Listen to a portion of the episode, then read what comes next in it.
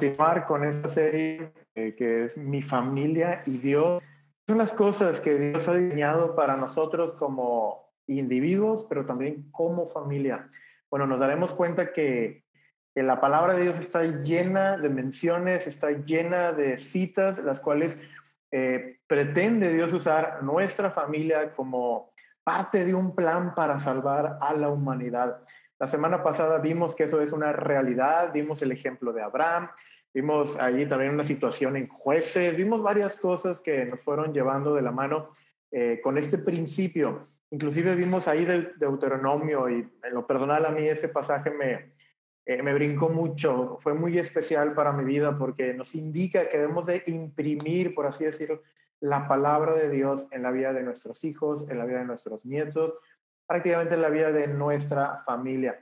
El día de hoy vamos a continuar, vamos a ver dos versículos, vamos a ver uno en Salmos y luego el otro en Proverbios. Hicimos una probadita del de Proverbios la semana pasada, pero vamos a, a, iniciar, vamos a ver cuatro cosas y la primera es que tenemos que compartir la Biblia. Cuando hablamos de nuestra familia, tenemos que estar compartiendo constantemente la Biblia, constantemente la palabra de Dios para ellos porque es sumamente importante. Si vamos a Salmos, el capítulo 78, versículo 5, dice lo siguiente, y estableció testimonio en Jacob y puso ley en Israel, la cual mandó a nuestros padres que la notificasen a sus hijos. Y este pasaje es el primero aquí eh, que vamos a contemplar para este punto uno. Comparte la Biblia, comparte la ley porque tenemos que notificar a nuestros hijos lo que está en esta ley. Es sumamente importante que nosotros como padres cumplamos con nuestra responsabilidad de llevar a cabo la palabra de Dios a nuestra familia. Entonces, pues con esto en mente, Dios ha dejado testimonio y testigos para que las generaciones le conozcan, que es lo que estábamos eh, viendo ahorita, ¿verdad? O sea, la cual mandó a nuestros padres que la notificasen eh, a sus hijos. Déjame aquí cerrar esta. Muy bien. Entonces, esa es la importancia, es que notificar, porque hay un testimonio, hay testigos que Dios ha puesto a lo largo de la palabra de Dios con la finalidad de que los hijos, que las siguientes generaciones conozcan del Señor eh, Jesucristo, conozcan de nuestro Padre Dios. Inclusive Deuteronomio 31-26 nos comparte este mismo eh, principio, el cual dice, tomad este libro de la ley y ponedlo al lado del arca del pacto de Jehová, vuestro Dios, y esté ahí por testigo contra ti. La palabra de Dios, a lo largo de las citas que, que podemos encontrar ahí, nos indica que la ley nos indica que los mandamientos, que la palabra de Dios son testigos que nos ayudan a nosotros a conocer mejor a Dios. Por cuanto más que eso siga avanzando para que nuestros hijos también sepan quién es Dios y que le, que le alaben, que le sirvan. Juan, el capítulo 5, versículo 39, dice, escudriñad las escrituras, porque a vosotros os parece que en ellas tenéis la vida eterna, y ellas son las que dan testimonio de mí. Jesucristo está aquí hablando en los evangelios manifiesta esto.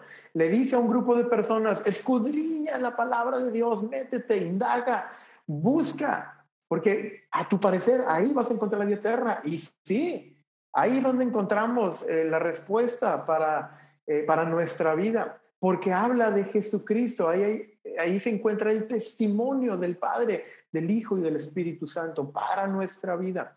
Y es una maravilla que no podemos simplemente quedar eh, o, que o dejarla en un, eh, pues en una caja, en un cajón, en un recipiente bien guardadito, sino con testimonios y un testigo, oiga, sirve para eso, para notificar, para mencionar que es cierto. Eh, cuando se menciona, ¿verdad? De, ahí en, en, Primera de Juan, siempre este, mi, mi, mi suegro me compartió ahí un momento que tuvo con, eh, con Amin Karam, y bueno, sabemos que Amin Karam es abogado y tenemos otros abogados aquí en, en, la reunión de adultos en este ministerio, y ellos saben específicamente lo que significa ser un testigo este, ante un juez, ¿verdad? Es alguien que, que, que, pues que está ahí notificando, que está ahí acreditando lo que, lo que sucedió Y bueno, la palabra de Dios es ese testigo. Dios ha dejado testigos y testimonio para nuestra vida de que, eh, pues definitivamente es, esto es real, esto es cierto y es algo que tenemos que, pues que nosotros creer y notificar a nuestros hijos. La palabra notificar ahí en el hebreo es la que tienen ahí en pantalla y se puede utilizar como declarar, conocer, entender por experiencia, entre otras. Es decir, nosotros tenemos que declarar esto a nuestros hijos. Tenemos que darles a entender por la experiencia, por el ejemplo, por diferentes situaciones, que la palabra de Dios es completamente real, es completamente eh, beneficiosa para sus vidas, para sus corazones. Así que tenemos que notificar, tenemos que declarar y dar, pues conocer que esto es una realidad. Tienes que compartir la Biblia. ¿Cuándo fue la última vez que te pusiste con tus hijos a compartir una historia de la Biblia? Daniel, de Josué, de, Moisés, de Jesucristo, de Elías, de Pablo, de Pedro, tantos personajes magníficos que tenemos ahí en la escritura que son testigos, testifican de lo que, vaya, de la palabra de Dios que es real para nuestra vida. No importa qué edad tengan nuestros hijos, importa qué edad tenga nuestra familia. Y si tú dices, bueno, es que yo no tengo hijos el día de hoy, bueno, tú puedes tener hijos espirituales, tienes una familia espiritual que también tienes que notificar, que tienes que declararles que la palabra de Dios es real tu discípulo, tu discípula. O si todavía no tienes, bueno, esos futuros discípulos, futuras discípulas, tienes que llegar a ellos con la palabra y notificarles que es real. Esa es una tarea de todos los días. No podemos delegar a nadie, a nadie la responsabilidad de educar a nuestros hijos. No podemos delegar esta gran responsabilidad que tenemos de parte de Dios a nadie. Claro, tenemos aliados, tenemos diferentes eh, personas, diferentes ministerios que nos ayudan, como ministerios juveniles, como los ministerios infantiles, eh, diferentes aliados en la iglesia, los cuales ayudan a nuestros hijos o nuestros discípulos a crecer en la fe, a notificarles la palabra de Dios. Sin embargo, es una responsabilidad de nosotros que no podemos delegar a nadie más. Y cuanto más eh, cuando esto es una, una realidad para tu familia. Hay este, una, un, estudio de la Universidad John Hopkins, eh, lo cual me impactó. Yo estaba escuchando un conferencista esta semana y él estaba simplemente compartiendo de un, eh, pues un reportaje ahí que, eh, un estudio más bien dicho, que llegaron a la conclusión en Estados Unidos invirtieron una gran cantidad de dinero hacia la educación en un periodo ahí de, de, de, una administración. Y los resultados que, arrojó esta universidad era que no importa eh, el, color de la piel, no importa la cantidad de dinero que tuviera una persona, no importa dónde hubiera nacido eh, o dónde, más bien, dónde nació, sino lo que realmente importa en la educación de un, de un individuo, o lo que más influye es la familia. La familia influye completamente en la educación eh, de, los hijos, de las personas. Bueno, eso fue lo que a manera secular la, estudios nos arrojan. Bueno, ¿cuánto más cuando lo llevamos a lo espiritual? Definitivamente Dios desea que la familia esté completamente involucrada con la enseñanza espiritual es lo que Dios nos, nos, nos, invita a hacer. inclusive ese mismo personaje nos vaya compartir ahí que el tiempo de lectura con los hijos o inclusive con los nietos es sumamente vital. Eh, menciona que eh, cuando uno está leyendo con sus hijos, hijos, la capacidad o, o las, las cosas que se desarrollan en su mente son bastantes. Y más cuando uno está poniendo al hijo eh, o poniendo a esta persona en la situación, por ejemplo, del el personaje o de lo que se esté leyendo. Por ejemplo, si tú estás leyendo sobre Daniel, está ahí en el foso de los leones y le estás compartiendo a tu hijo, oye, ¿cómo, ¿cómo crees que se sintió Daniel en ese lugar?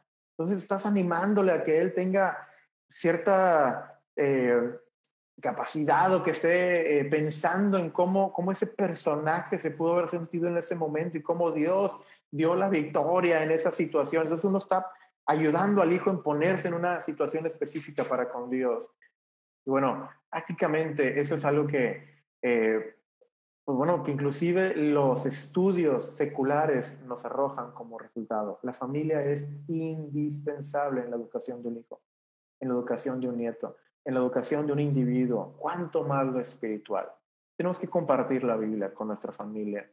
Es algo que Dios nos ha pedido. Hay un testimonio ahí puesto en la escritura para nuestros hijos y los responsables de llevar a cabo eso somos nosotros. Génesis 18, 19, este es el pasaje que, en lo personal me, conectó, me, ayudó bastante la semana pasada. Y si tú no tuviste la oportunidad de estar con nosotros la semana pasada, mira lo que dice Génesis 18, 19.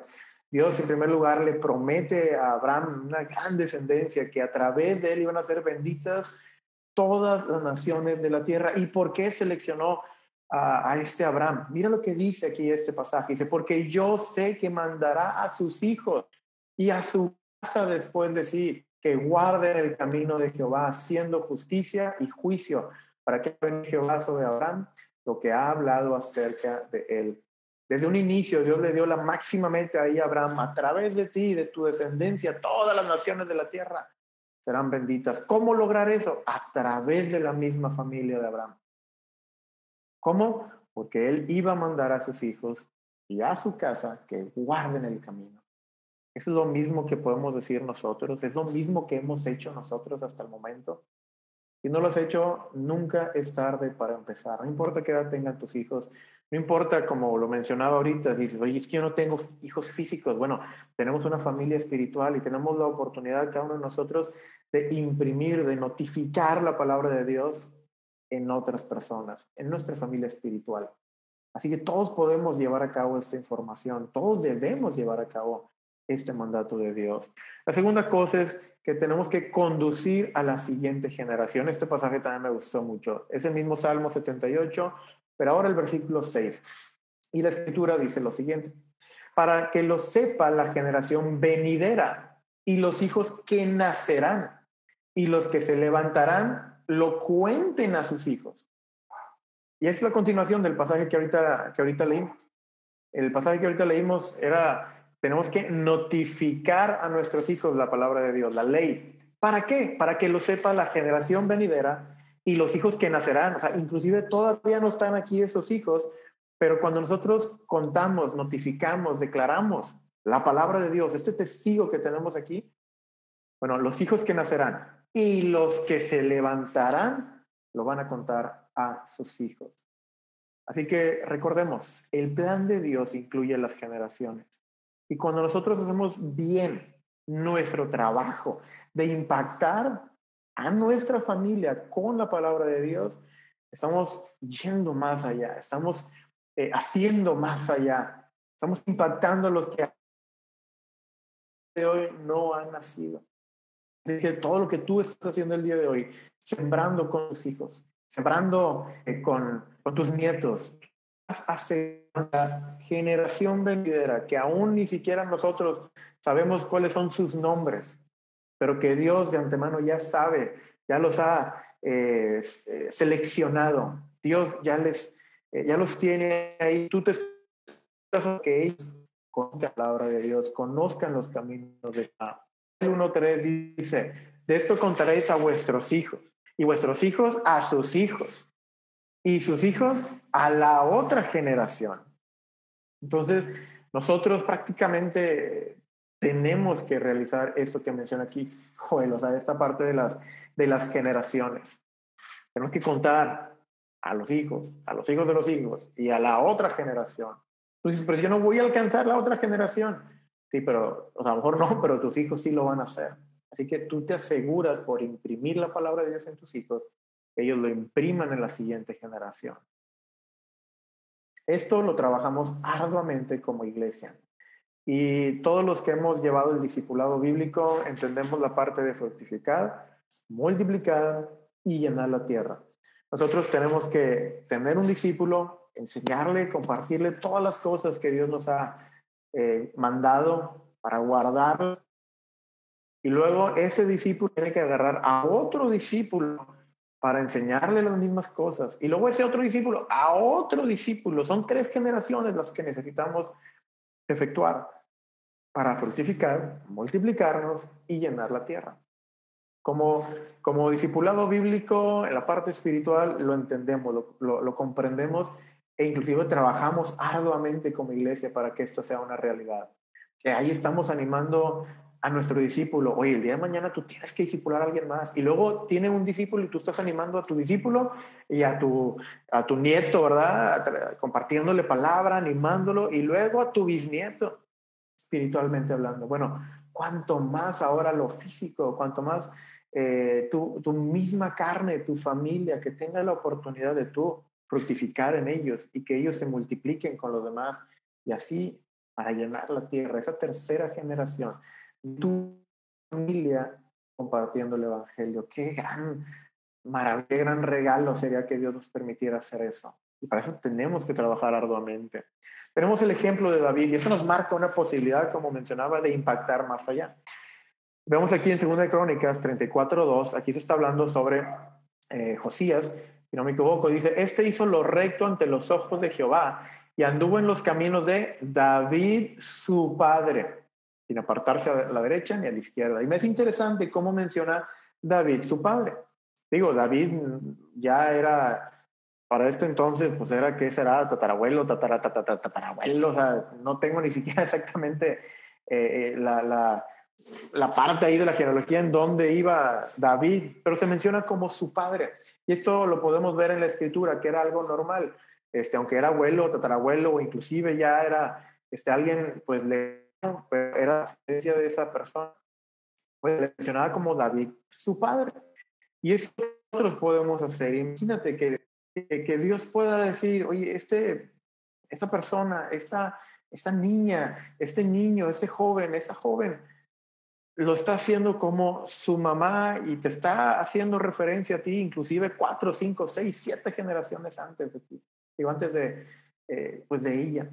Qué hermoso sería esto fuera una realidad de nuestra vida. Y puede serlo, depende de nuestro trabajo que hagamos el día de hoy. Pasar esto de generación a generación, conducir la generación. Lo primero que vimos es compartir la Biblia. Y lo segundo, tenemos que conducir a la siguiente generación. ¿Cómo lo hacemos? Con el aquí y el ahora. Trabajar aquí en este momento. Dejemos un ejemplo para la siguiente generación. Compartamos la palabra de Dios, imprimamos la palabra de Dios en sus vidas, teniendo en mente que ellos lo harán con alguien más en un futuro. Jueces 13, 8. Me fascina este pasaje. Mira lo que dice aquí eh, la escritura. Dice, entonces oró Manoa a Jehová y dijo, ah, Señor mío, yo te ruego que aquel varón de Dios que enviaste vuelva a venir a nosotros y nos enseñe lo que hayamos de hacer con el niño que ha de nacer. Estos son los padres de Sansón. Y bueno, cada quien toma sus decisiones, va hablando de Sansón, pero mira la actitud de estos padres. Qué hermoso sería que todos nosotros tomemos esta misma actitud. Que venga el varón de Dios, y aquí sabemos que está hablando del ángel de Jehová. Ese, ese ángel de Jehová fue quien les manifestó eh, que iban a tener un hijo. Y bueno, sabemos que era Jesucristo antes de su encarnación y su llegada ahí en los evangelios, por lo que vemos ahí en el contexto y por todo lo que acontece ahí. Y le está pidiendo que venga para que les enseñe a ellos qué van a hacer con el niño. ¿Qué va a hacer el niño? La pregunta es si esa es nuestra oración constante. Dios, ¿qué debo hacer con mi hijo? ¿Qué debo hacer con mi hija? ¿Qué debo hacer con mi esposo, con mi esposa? ¿Qué debo hacer con mi nieto, con mi nieta? ¿Qué debo hacer con mi discípulo? ¿Qué debo hacer con... Tú pones ahí la persona a la cual tienes que asegurarte de que sigan avanzando en Dios y que esas generaciones sigan llegando a los pies de Cristo. Esta oración, como lo mencioné aquí, es importantísimo. Guárdalo en tu corazón. Tómalo para ti y utilízala desde el día de hoy si no lo has hecho. Un pasaje más que quiero eh, mostrarles antes de pasar al penúltimo punto es Josué 8:24. Dice, después de esto, y cuando habla después de esto, vemos varias cosas que han acontecido Eh, para este entonces, sí, una de las cosas fue que ellos ya vencieron ahí a, la ciudad de Jericó y luego después de ahí un pequeño tropiezo, vencen a, a los de ahí. Y luego llega este momento y dice, después de esto, leyó todas las palabras de la ley, las bendiciones, maldiciones conforme a todo lo que está escrito en ley. Y perdón, aquí creo que no, este, no, no, no se puso todo el versículo que yo quería, pero en este mismo instante lo leo aquí desde mi Biblia. Y este, ah, sí, aquí está. Mm, no, perdón, bueno, lo tengo. Es, eh, es el 35, no es, el 20, no es 8.24, perdón, es 8.35 y dice eh, después el, el, el, versículo 35, que no puse aquí, una disculpa, dice aquí en la Biblia, no hubo palabra alguna de todo cuanto mandó Moisés que Josué no hiciese leer delante de toda la congregación de Israel. ¿Quién es toda la congregación de Israel? Y de la, o sea, bueno, toda la congregación, de los hombres, varones, todo, y de las mujeres y de los niños y de los extranjeros que moraban entre ellos. Aquí lo que yo quería resaltar en Josué 8:35, perdón, ahí está equivocado, es que él habló a toda la congregación, todos los varones, a todas las mujeres y a todos los niños a todos los niños. Esta ley es importante que todos la tengan. Y nosotros conocemos, vimos la semana pasada, ahí a través de jueces, que hubo una generación que después, después de Josué, que, eh, que no conocía a Jehová y todas las maravillas. Y eso es un poco, bueno, poco es muy sorprendente para nosotros. ¿Cómo es posible que el Dios que abrió el mar rojo, que les dio el maná, que hizo que, que, estuvieran habitando en la tierra la cual estaban en ese momento, perdieran, que, que, ya no lo conocieran. ¿Cómo es posible eso? Bueno, es que ya no incluyeron a los niños en, esta, en esas palabras de la ley, en estas bendiciones y maldiciones que Dios tenía en la ley. Dejaron en algún momento de, de declararlo a los niños y ya se quebró, ya no hubo, ya no pasó a la siguiente generación. Así que tenemos que aprender lo que sí hizo bien Josué. Cuando hablaba de la palabra de Dios, lo hablaba ante todos, hombres, mujeres, niños y extranjeros, para conducir la siguiente generación a los pies de Jesús. La tercera cosa es que tenemos que pedirle a nuestros hijos que nos concedan su corazón. Este es el pasaje que vimos la semana pasada que les anuncié que íbamos a ver en esta, en esta noche. Proverbios 26, 23, eso, esa palabra me, me, me, me llegó bastante. Dice Proverbios 26, 23 dame, hijo mío, tu corazón y miren tus ojos mis, por mis caminos. Y solamente vamos ahorita a ver esa primera parte y el último punto la otra, pero qué, qué declaración, dame, hijo mío, tu corazón. Eso es lo que un padre está diciendo a su, a su hijo. Y tenemos que pedirles a nuestros hijos su, su corazón. ¿Por qué? porque somos responsables de pasear su vida. Más importante, tenemos que cuidarles y tenemos que pedirle que nos lo den. Ellos tienen que entregarlo, tiene que haber una conexión entre padre e hijo, entre mamá, hijo, mamá, hija, esposos. Todo tiene que haber una conexión para que esto suceda, para que esto sea una realidad. El contexto del libro de Proverbios es de un, la mayoría de los proverbios van dirigidos hacia los jóvenes o hacia un joven, eh, hablado desde la perspectiva desde un padre, un cuidador, un mentor, el cual quiere que su hijo sea protegido, que su hijo tenga toda la sabiduría para salir adelante en todas las cosas que vaya a emprender. Le da peligros a los cuales a los cuales debe tener cuidado, le da muchos caminos por los cuales sí andar. Y uno de los pasajes también, uno de los capítulos más conocidos en la Biblia, refiriéndose a la mujer virtuosa, el capítulo 31 de Proverbios, es la esa porción es escrita de una madre, de una mamá hacia su hijo. hay infinidad de sabiduría aquí en este libro. Y con eso en mente dice, Padre, dame, hijo, tu corazón, concédeme tu corazón este padre tiene, es un tesoro, tiene que cuidarlo, tiene que cuidarlo. Proverbios es lo que te mencionaba. Mira cómo inicia inclusive ahí Proverbios. Oye, hijo mío, la instrucción de tu padre. Y no desprecies la dirección de tu madre, porque adorno de gracia será tu cabeza y collares a tu cuello. Es, de esto se trata, de esto se trata Proverbios. Instrucciones de dirección, porque eso te dará ese adorno de gracia en tu cabeza y collar en tu cuello. Así que padres, tenemos esa gran responsabilidad de dirigir a nuestros hijos, dirigir a nuestros discípulos, si es el caso que tú no tienes un hijo físico. Si, no es, si, ese no es tu caso de tener un hijo físico, tú puedes aplicar todas estas enseñanzas a la familia espiritual. Y si tú tienes la oportunidad de tener un hijo físico, Dios te ha prestado un hijo, una hija, un nieto, una nieta, o un montón de hijos o un montón de nietos. Si Dios te los ha prestado, es nuestra responsabilidad pero también en la parte espiritual. Así que te invito a que podamos eh, extender esa invitación a nuestros hijos. Concédeme tu corazón. Y vemos que a lo largo de la vida esto se viene complicando, ¿verdad? Ustedes que son padres ya de más ustedes saben que 12 años, los 13 años, los 14,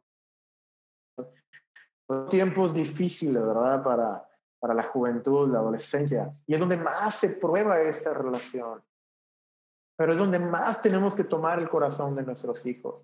Desde pequeños no debemos de esperarnos, bueno, ahorita no me entiende nada, cuando ya entiende lo que yo estoy diciendo, ahora sí le voy a pedir, no, no, no, desde ahorita comparte la palabra, asegúrate que desde chico él tenga todo ese ambiente necesario para crecer en los caminos del Señor.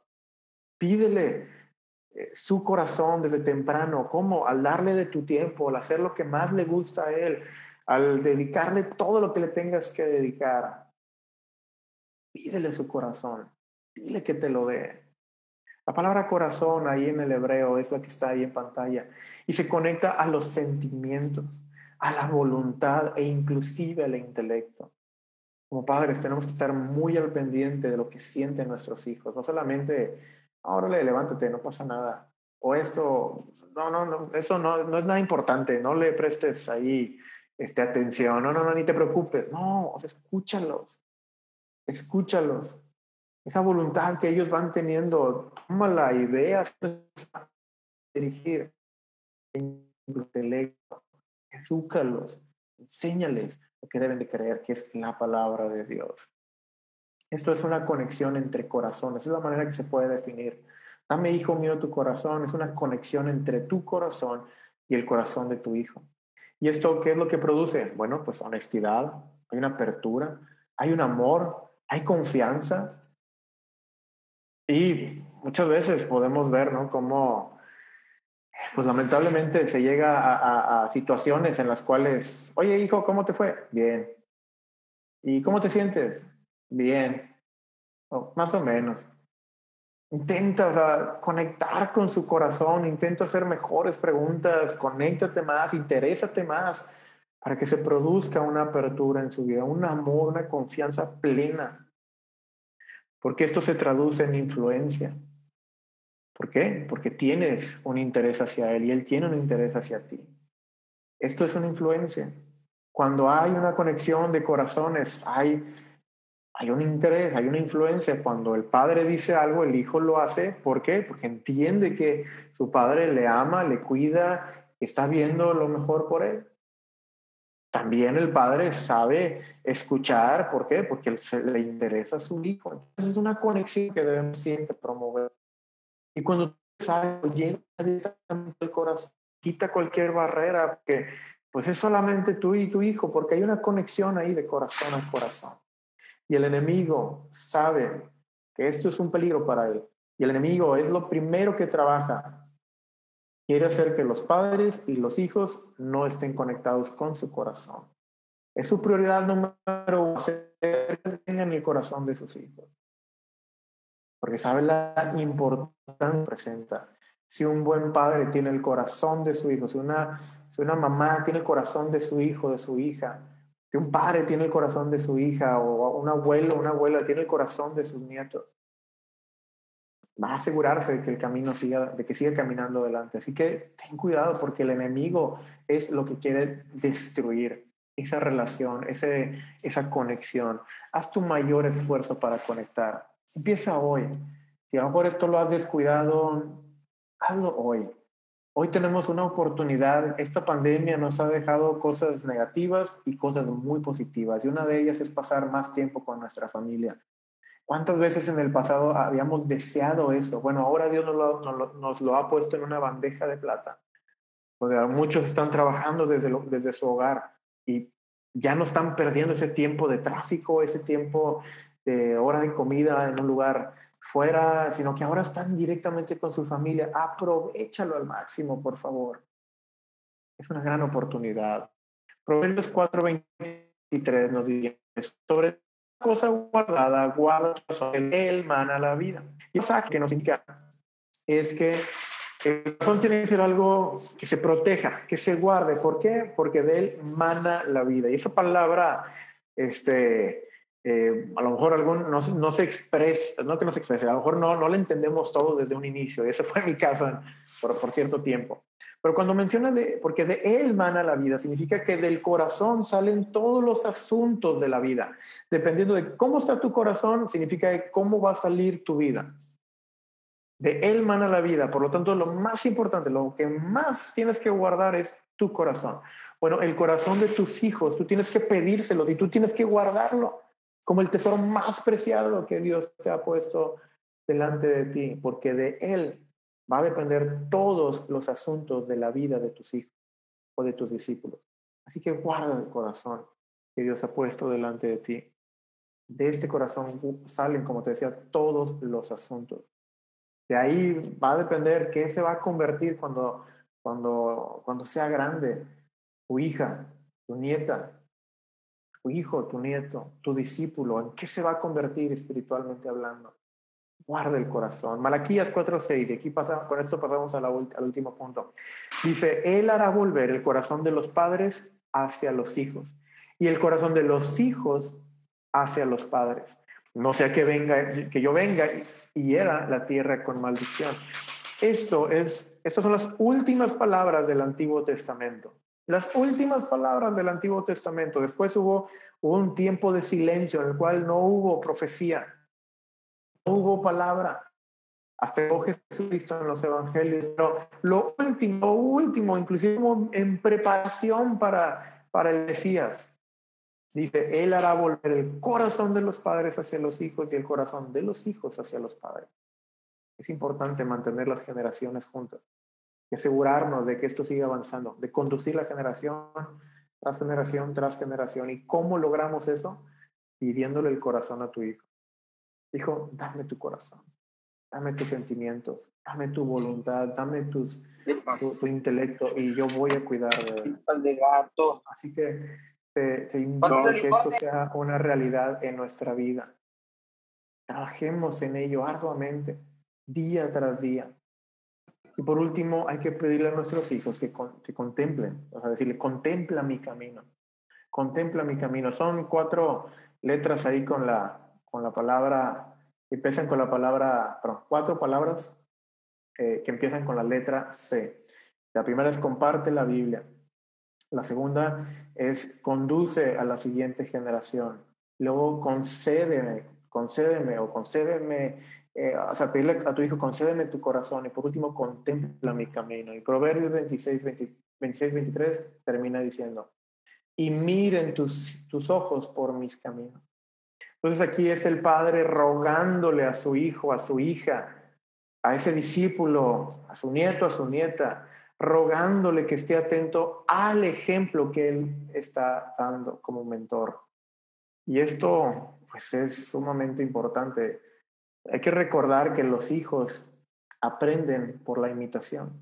A lo mejor por la enseñanza más importante a través de la imitación, el ejemplo. Los hijos, tú les puedes decir una cosa, pero si tú haces otra con el ejemplo, ellos van a seguir el, ejemplo, no van a seguir tus palabras. Por lo tanto, eso es muy importante. Tú tienes que con tu, con tu vida, con tu ejemplo, darles ese camino a seguir. Obsérvame, hijo. Observa las cosas que yo hago. No solamente las que digo, sino observa las cosas que yo hago. Mira cómo paso tiempo leyendo, mira cómo paso tiempo orando, mira cómo paso tiempo dedicándome o sirviendo al Señor. Mira cómo paso tiempo en la familia, mira cómo paso tiempo en mi trabajo, mira cómo hago este balance, mira cómo eh, resuelvo esta situación, mira cómo ah, esto y lo otro, ¿verdad? Esto es lo que Dios desea para nuestra vida, que como padres digamos, hijo, obsérvame, por favor, obsérvame, necesitas aprender de esta manera. La vida de los niños son moldeadas a través del entorno familiar y cultural. Es algo que conocemos. Particularmente hay muchos estudios que afirman que eso es una realidad.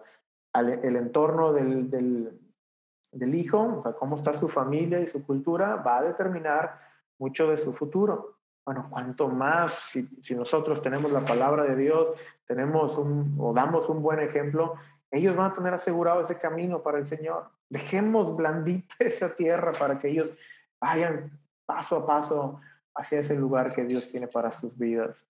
1 Corintios 4, 15 al 16. La palabra de Dios dice lo siguiente. Eh, dice, porque aunque tengáis diez mil años en Cristo, no tendréis muchos padres, pues en Cristo Jesús yo os engendré por medio del Evangelio, por tanto ruego que me imitéis. Y no solamente en el lugar de un, de un de un siervo, o de un maestro inclusive, sino, sino, sino que él se pone en el lugar de un padre, el cual engendró a estas personas en el Evangelio y les ruega que les imite. Y en otro pasaje, Pablo mismo le dice, imítame a mí, así como yo imito a Cristo. Así que nuestra vida tiene que reflejar a Jesús para que nuestros hijos puedan ver ese camino por el cual andar. Y la pregunta es, ¿cómo estamos el día de hoy en eso? Últimamente has seguido a Jesús. ¿Tu familia lo nota? ¿Es fácil verlo en, en tu persona que estás siguiendo paso a paso a Jesús? El cómo reaccionas ante las situaciones que te rodean. El cómo respondes ante las invitaciones que Dios te hace en su palabra. Oye, la iglesia, ahí está, la reunión virtual o la reunión física. ¿Cómo reaccionas ante eso? ¿Cómo, ¿Qué es el ejemplo que tú le das a tu hijo? a tu hija o a tus nietos. Bueno, tenemos esa gran responsabilidad de con nuestra vida reflejar al Señor Jesús. Y ya con dos versículos más termino. Segundo Timoteo 1.5 me encantó también. Dice, trayendo a la memoria la fe no fingida que hay en ti. Hablándole a Timoteo, Pablo, en su última epístola que él eh, escribió, antes de ser sacrificado, Dios le dice, eh, ya antes de ser sacrificado este Pablo, Dios le dice a, través, Dios dice a Timoteo, a través de, de, Pablo, dice, trayendo a la memoria de la fe, pero la memoria de la fe no fingida que hay en ti, la cual habitó primero en tu abuela Loida y en tu madre Unice, y estoy seguro que en ti también. Me fascinó al ver esto. Me encantó y espero que a ti también te guste, porque Eunice, la mamá de Timoteo, lo aprendió de su abuela. Y luego, todo esto fue pasado a Timoteo. Y si tú estudias la vida de Timoteo, se describe que su padre era griego. No era como tal un creyente, por lo que podemos ver. Imagínate, o sea, el, todo el impacto que hizo una abuela, todo el impacto que hizo una madre, todo este, ese impacto llegó a la vida de Timoteo y este personaje, bueno, lo vemos muchas veces en el, en el Nuevo Testamento, en las epístolas de Pablo. Cómo Pablo lo mandó a, Éfeso y cómo él estuvo ahí predicando y cómo estuvo pastoreando y cómo, imagínate, cómo él estuvo llegando a diferentes lugares con Pablo ahí en viajes misioneros. Qué tremendo. Y todo eso nació porque en su hogar había una abuela, había una mamá que estuvieron pasándole esa fe a su hijo.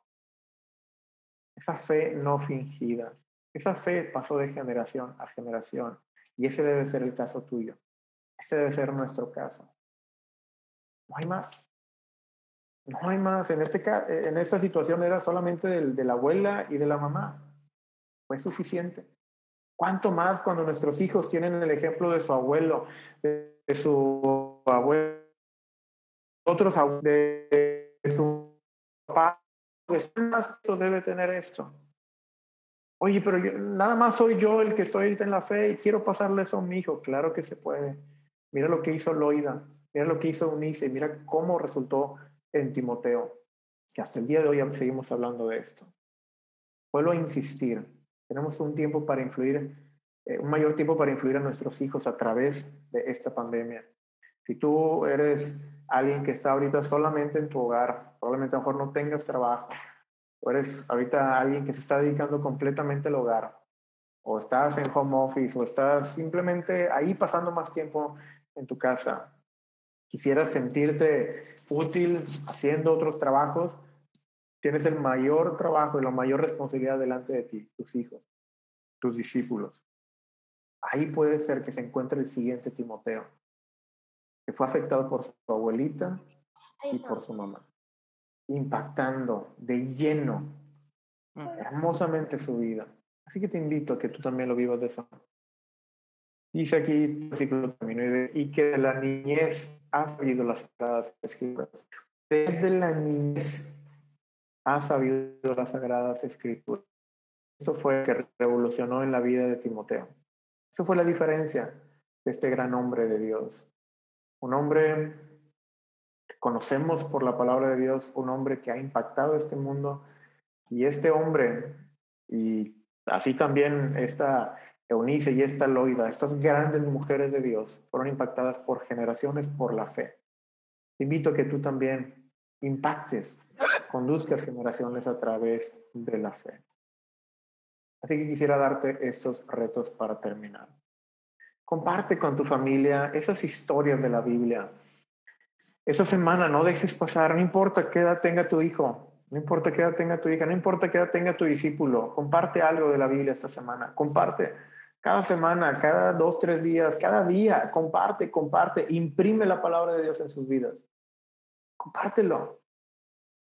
Sé creativo en esto, cuenta las, las historias, del, Antiguo Testamento, del Nuevo Testamento, pregunta cómo se, cómo se sentiría tu hijo estando en esa situación, cómo te sentirías tú, comparte de una manera eh, ingeniosa estas historias. También trabaja esta semana en ganar el corazón de tu hijo. Dedícale más tiempo y todos podemos mejorar en esto, no importa, todo, o sea, no importa eh, qué tan bueno, si ya, si ya tenemos el corazón, qué tan buena la tenemos o si ya tenemos el corazón de nuestro hijo, siempre podemos mejorar y nunca demasiado tarde para empezar. Y de impactar a tu familia, el ejemplo. Te invito a que digas las palabras correctas, pero te invito a que tu, tu, testimonio, tu, tu porte, tu ejemplo vaya eh, en sintonía con tus palabras, porque así es la forma que se les va a quedar a tus hijos. Quisiera que estos fueran los retos para nosotros esta semana, también a lo largo de todas las eh, inclusive a lo largo de todas las cosas que ya este, pues, contemplamos ahorita en la palabra de Dios. Y esto fue este segundo mensaje de mi familia y Dios. La siguiente semana vamos a, culminar este, este, esta serie de mensajes y pues quisiera animarles a todos a seguir muy atentos a esto porque Dios tiene grandes planes para tu familia. No las podemos tapar, no las podemos esconder. Hay cosas maravillosas y ese es el plan de Dios que nuestra familia alcance este mundo para Cristo.